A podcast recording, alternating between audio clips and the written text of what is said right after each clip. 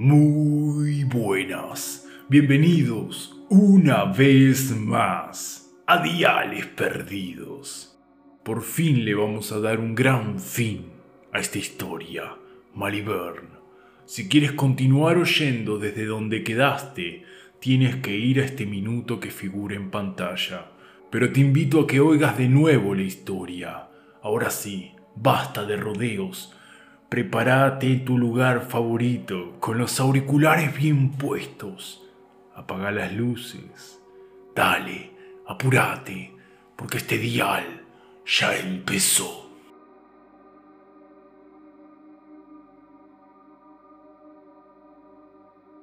No hay nada más bello que pasearse por bosques, con esa curiosidad que nos impulsa a continuar aún más adentro acompañados por los sonidos de ramas mecerse y las aves cantar, oler los aromas de encinas, robles o fresnos, y deleitarse con el agua de los riachos que bajan descaradamente, sin orden alguno, entre las rocas.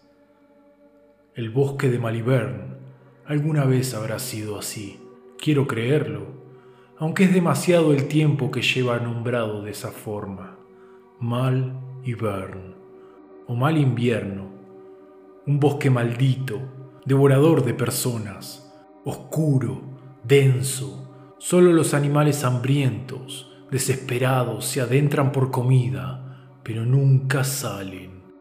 Se sabe, por medio de personas que viven en pueblos aledaños, que en él habita el mal, un ser diabólico que se oculta en la negrura que el tupido bosque le provee, al acecho de algún desprevenido viajero que intenta cruzar a través del único camino ruinoso que lo atraviesa.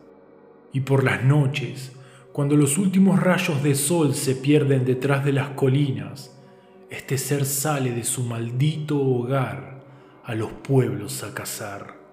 Los pobladores, las víctimas, están condenadas a resguardarse en sus casas para evitar que este mal entre. Este ser, si se lo propone de un golpe, puede derribar una casa, pero no funciona así. Solo puede ingresar si obtiene el permiso. Es por eso que mediante artimañas, engaños y mentiras se presenta tras las puertas para intentar que algún descuidado pise el palito. El hecho es que en los pueblos ya saben de esto, desde hace años, y muy rara vez caen en la trampa. Esto provocó que el ser se alimente de animales o se atreva a viajar a poblados más alejados por presas. Tampoco tanto puede alejarse.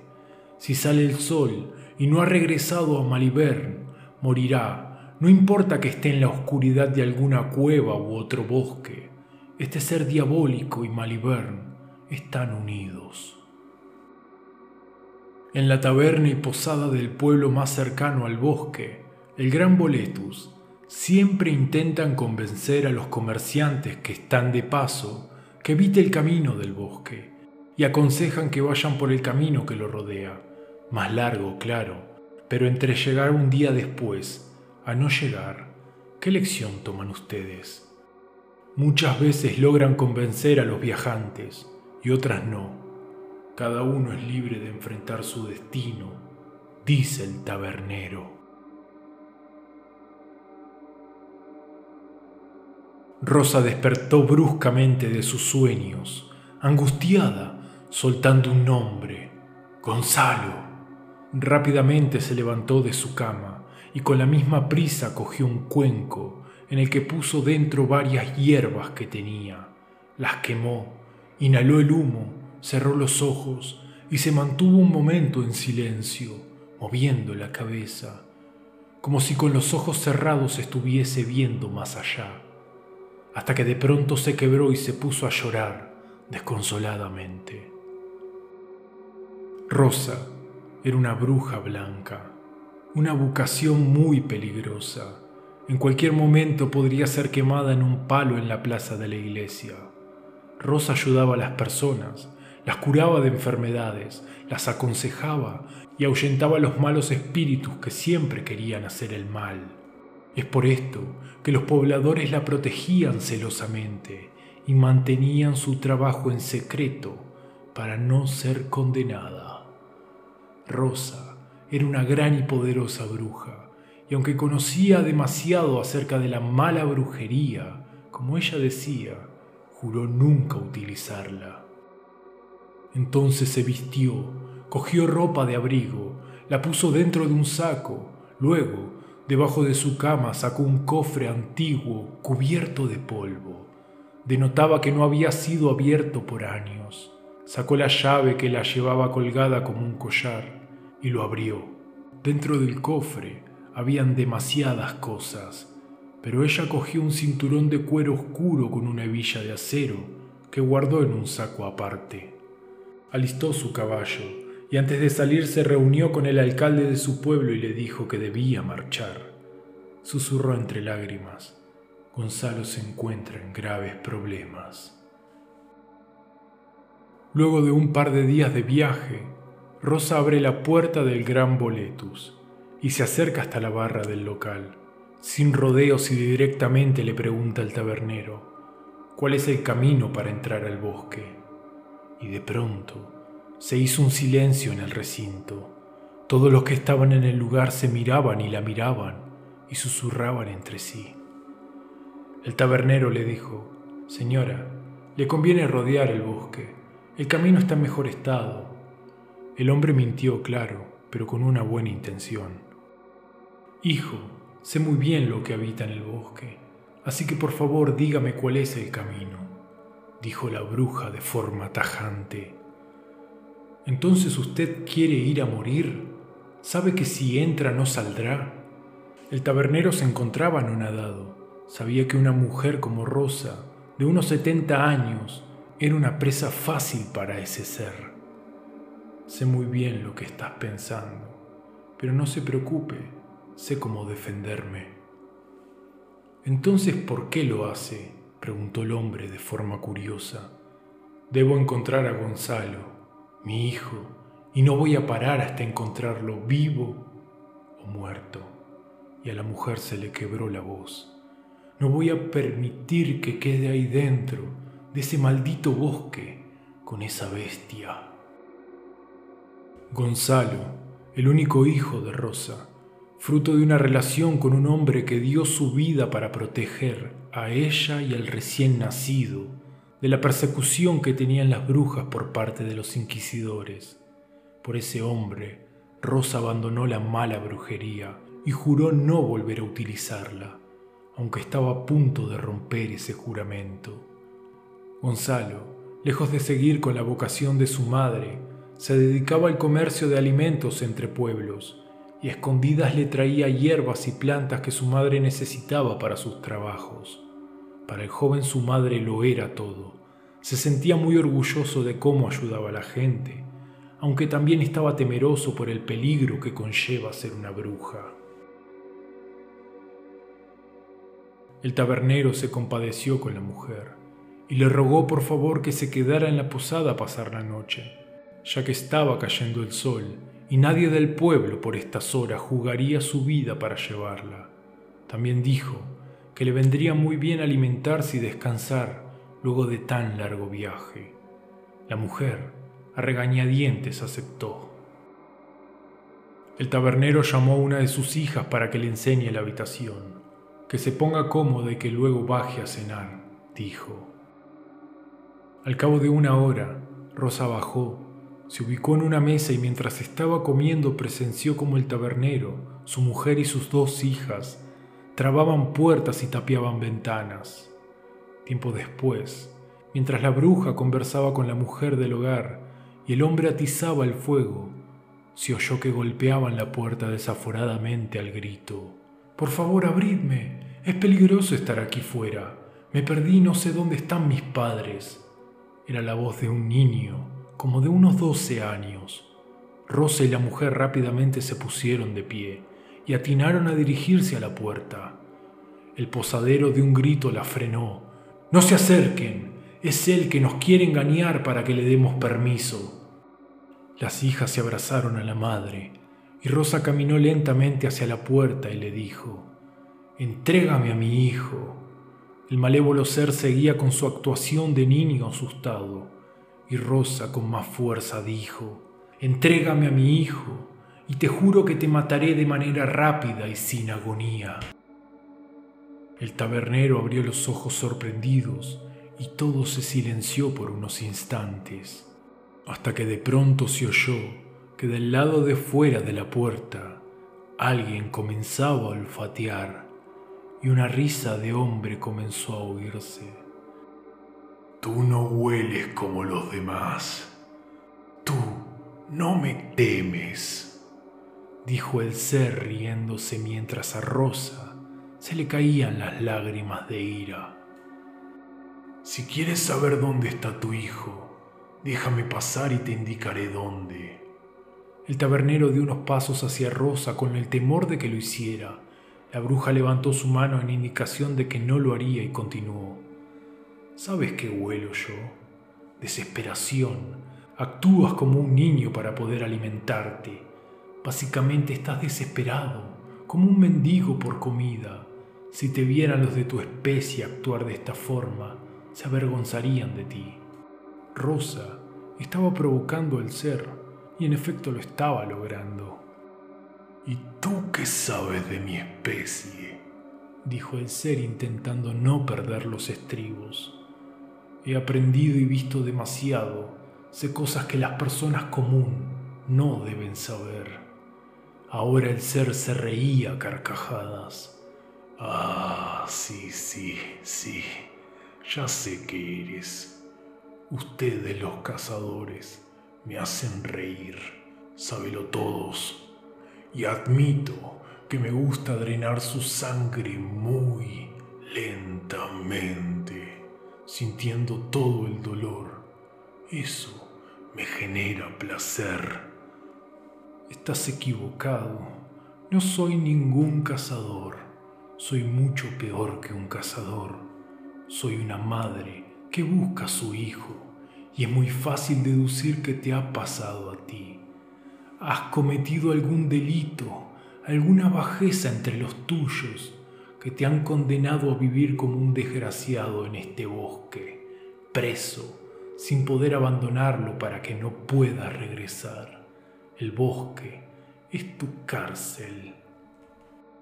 El ser golpeó enfurecido la puerta y gritó, Déjame entrar. Rosa cerró sus puños con cólera, giró su cabeza y vio al hombre que con señas le indicaba que no lo hiciera, que no abra la puerta. Luego vio a las niñas llorando abrazada a su madre y soltó todo el aire que llevaba consigo. Ahora vete, chupasangre, hoy no obtendrás nada dijo Rosa con total autoridad. El vampiro gruñó de rabia y dijo, Te mataré, bruja, y marchó. ¿Bruja? ¿Eres una bruja? Preguntó preocupado el posadero. El terror para la familia no había terminado. Lo que parecía ser una mujer muy agradable, a pesar de su pena, era una bruja que en cualquier momento podría atacarlos mediante algún conjuro o maleficio.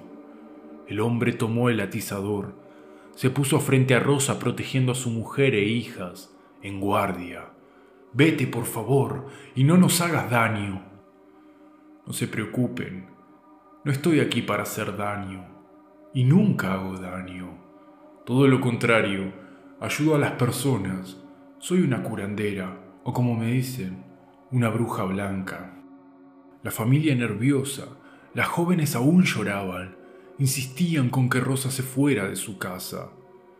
La bruja recordó al hombre que él había insistido que ella se quedara por la noche a descansar. Ahora no podía retractarse.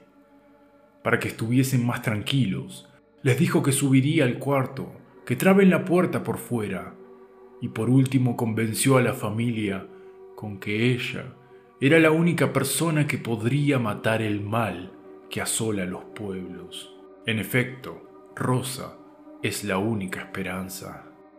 Y así fue. La bruja pasó la noche encerrada, tumbada en la cama, aunque sin poder conciliar el sueño pensando en su hijo. Al día siguiente, Rosa fue escoltada por cuatro personas del pueblo, entre ellos el tabernero, hacia la entrada del bosque. Durante el trayecto no hubo charla. El bosque ya se podía ver en la distancia. Parecía una gran muralla de color verde oscuro. Estaba abandonado, tupido, tan salvaje que los fuertes rayos del sol no podían atravesar las copas de los árboles. El tabernero dijo, Ahí está, Malibern. Como a unos 50 metros de la entrada al bosque, donde aún el sol reinaba, los caballos se detuvieron. Hasta aquí llegamos nosotros.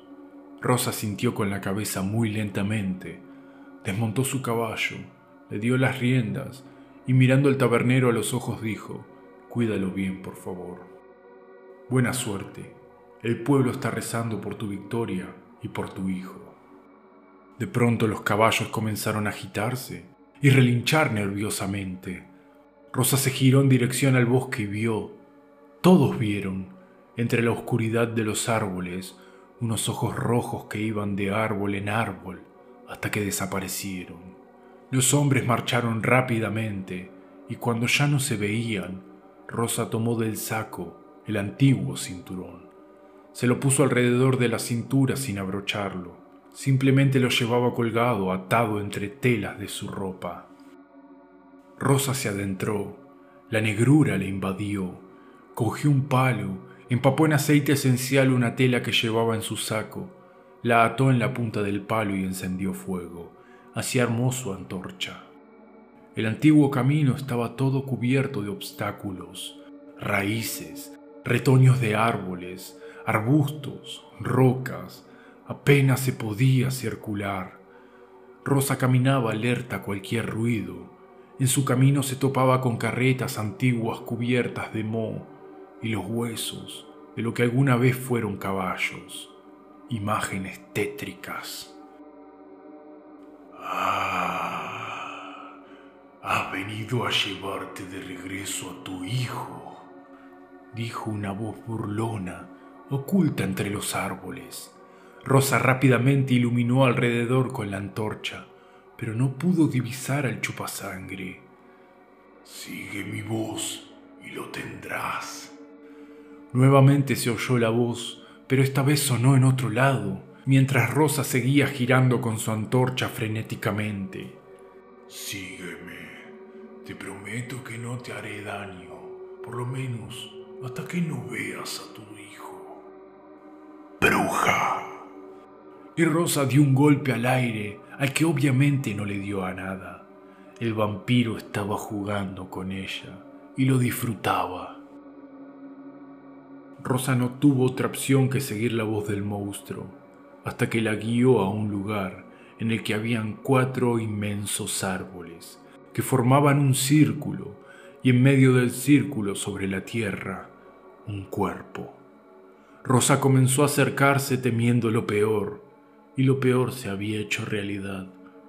Gonzalo, su hijo, yacía muerto, pálido. Era evidente que en su cuerpo no había una gota de sangre, un cuerpo seco.